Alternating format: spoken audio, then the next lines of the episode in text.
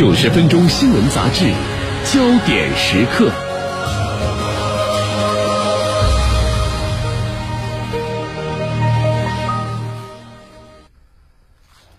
焦点头条来关注健康。不满两月龄的女婴晨晨，因为严重心力衰竭，生命岌岌可危，只能进行心脏移植。但万幸的是，她等到了合适的供体。二月二十六号，武汉协和医院心脏大血管外科的努力下，小晨晨心脏移植手术顺利完成，生命得以延续。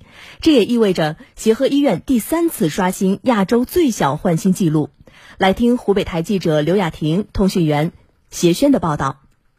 家住荆州的胡女士在二零二三年新年伊始喜得千金，小女儿晨晨的出生令全家人无比欢喜。万万没想到的是，在小晨晨出生二十四天时，胡女士就发现她喂养十分困难，精神疲惫，点头样呼吸等症状。一月二十九日，晨晨因呼吸急促、气喘，紧急送医，当地医院初步判断为严重复杂性先心病。胡女士带着晨晨连夜赶往协和医院心脏大血管外科求医。经过进一步检查，发现小晨晨为严重复杂先天性心肌病、扩张型心肌病合并心肌致密化不全，这都导致他一步步走向心力衰竭，生命岌岌可危。心脏大血管外科主任董念国：我们发现这个小孩的心脏左心和右心扩大的十分明显，左心室的大小三点二厘米，接近于我们小海头。正常成人的这个大小，像这种婴儿到了这个程度的心衰，心脏移植才是挽救这个小孩继续生存下去的唯一的希望。晨晨从荆州转至武汉后，一边在协和医院 ICU 治疗，一边等待宝贵的心脏。近一个月的等待，从广州传来了消息，有一个年龄、血型都非常相合的七月龄脑死亡男童，其家属愿意捐献心脏。二月二十六日上午，协和医院护心团队从广州一路奔跑护送，在当天中午前将救命心安全送达协和医院。与此同时，协和医院心脏移植、麻醉、体外循环等多学科团队正在反复确认术前的每一个小细节。上午十一点四十五分，共心抵达医院，手术正式开始。十一点五十三分，共心经过精细修剪准备后，小心翼翼放入晨晨胸腔。手术团队开始逐一对细小血管进行精准吻合。十二点十六分，新的心脏在小患儿体内成功复跳。沉睡了二百七十六分钟的心脏重新开启工作模式。十三点三十五分，撤离体外循环，移植手术宣告成功。亚洲最小换心记录也被武汉协和医院再次刷新。董建国教授介绍，婴幼儿年龄越小，手术难度越大，移植缝合堪比绣花。它的难度，一个就是这个，因为这个小孩的病变的心脏很大，共性是一个七个月的这种共性，小的左房怎么样吻合极度扩张的受体的这种病变的心脏上，这是难度。还有一个就是婴幼儿他的这个动脉系统，主动脉、肺动脉是很薄的，它的腔也是很小的，怎么样吻合以后不漏血？怎么样让它吻合以后可以生长？这个也是我们手术当中需要处理的一些难点，要吻合五个吻合口，上百针，每针之间的距离不超过一到两个毫米，所以我们借助一些特殊的器件和手术的放大镜来完成这个手术。术中维持患儿心脏停搏期间的气体交换和血液供应，还需要体外循环支持。心血管外科副主任医师李平介绍，面对这么小的婴儿，每一分每一秒都要精心设计和配合，容不得半点差池。他的主动脉插管也只有八毫米，非常细，像一个电线一样的，就精准到一毫升。目前，小晨晨生命体征稳定。十年间，武汉协和医院心脏大血管外科不断书写最小移植记录。二零一四年出生三个月大的小天佑在协和医院接受心脏移植手术，创下亚洲年龄最小、体重最轻儿童心脏移植记录。如今他活泼健康。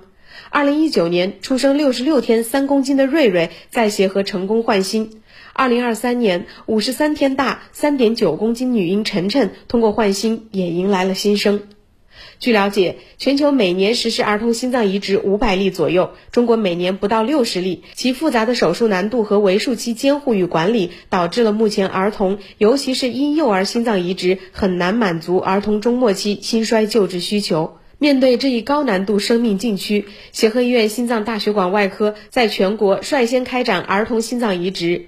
二零零八年至今已完成一百五十例，约占全国百分之四十。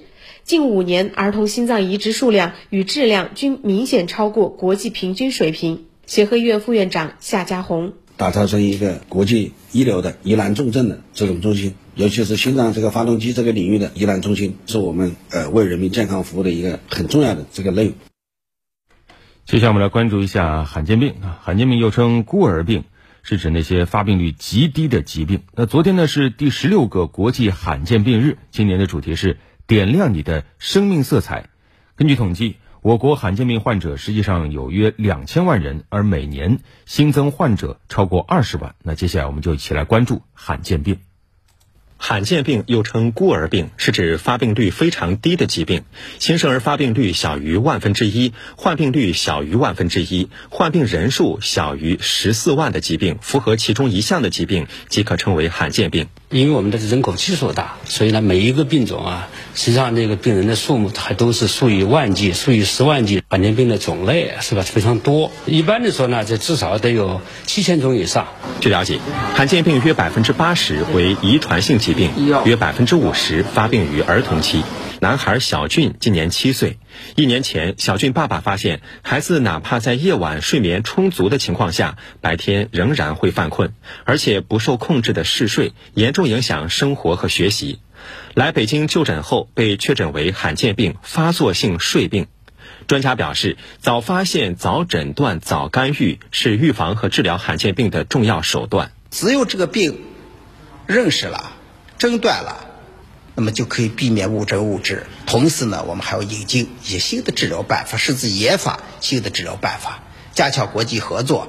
这样的话，让他们在很小的时候、很早的时候就去干预，避免后续一系列并发症，建立一个有效的社会保障机制。一个是医保我们要投入，但更重要是动员全社会的力量。最近甲流和诺如病毒感染进入高发季，那么甲流和诺如病毒感染有什么特点？如何预防和治疗呢？来听武汉市疾控专家的解答。甲流是由流感病毒引起的一种急性呼吸系统传染病，与普通感冒相比，甲流症状更重，可导致持续高热、全身肌肉关节酸痛、头痛等症状，严重的会导致肺炎。诺如则属于消化系统传染病。感染者的主要症状为恶心、呕吐、发热、腹痛和腹泻，个别病例会出现发烧等全身症状。甲流是由这个空气飞沫传播为主，也可以通过接触被病毒污染的物品，呃，来接触传播。诺如感染呢，主要就是病从口入了。在我们武汉市监测的情况来看呢，其实是以这个呃接触的传播和这个。呃，气溶胶的这个传播为主，对于我们个人来讲，就要注意这个个人防护，比如说这个戴好口罩啊，勤洗手啊，注意这个清洁啊、消毒啊，托幼机构啊、学校啊，那么也要注意这一个呃环境的清洁、食品卫生等等方面。每年秋季接种流感疫苗可有效预防甲流，若不慎感染甲流，早期使用抗病毒药物可缩短病程、减轻症状。而针对诺如病毒，多数患者症状较轻，休息两到三天即可康复，期间可口服糖盐水或补液盐补充水分。如感不适，也可服用镇痛药、退烧药、止泻药减轻症状。值得注意的是，甲流和诺如对于老人和小孩的危害都更大，特别是伴有基础性疾病的老人，如出现较严重症状，应及时就医。感染了诺如病毒以后啊，尤其是在老人和儿童。可能会病情更加严重一点，会出现这个呃口干呐，呃这个甚至是这个低血压这样的情况。对于这样的人群呢，呃一定要及时的就医诊治。这个甲流的感染者啊，四十八小时内应用这个奥司他韦的话，可以显著的降低这个重症率和死亡率。不要盲目的自行服用这个处方药。接下来我们再来关注一下慢性病。武汉市疾控中心作为武汉慢性病预防与控制的指导部门，昨天推出了一个叫动态血压监测示范性门诊。可能很多朋友都有这个血压的困扰，那么这个新门诊有哪些诊疗服务呢？来听湖北台新闻三六零记者的探访。武汉市民何爹爹今年六十一岁。患有高血压已经有三年了，最近一直睡眠不好，而且血压异常。听说武汉疾控开设了高血压动态血压监测门诊，今天上午专程从忻州赶来就诊。就吃马拉山左氨氯地平分散片，每天吃一片。现在呢，就基本上控制住了，但是呢，有时候好像不知道是血压不稳还是量的不准。现场何爹爹又量了一次血压，显示低压九十三毫米汞柱，高压一百三十五毫米汞柱，超过了正常值。医生建议佩戴动态血压仪，通过检测二十四小时血压数据来查找血压异常的时间段。所有的模式已经设定好了，然后呢，它是一个那个全自动的，您只需要按一个这个有个开始键。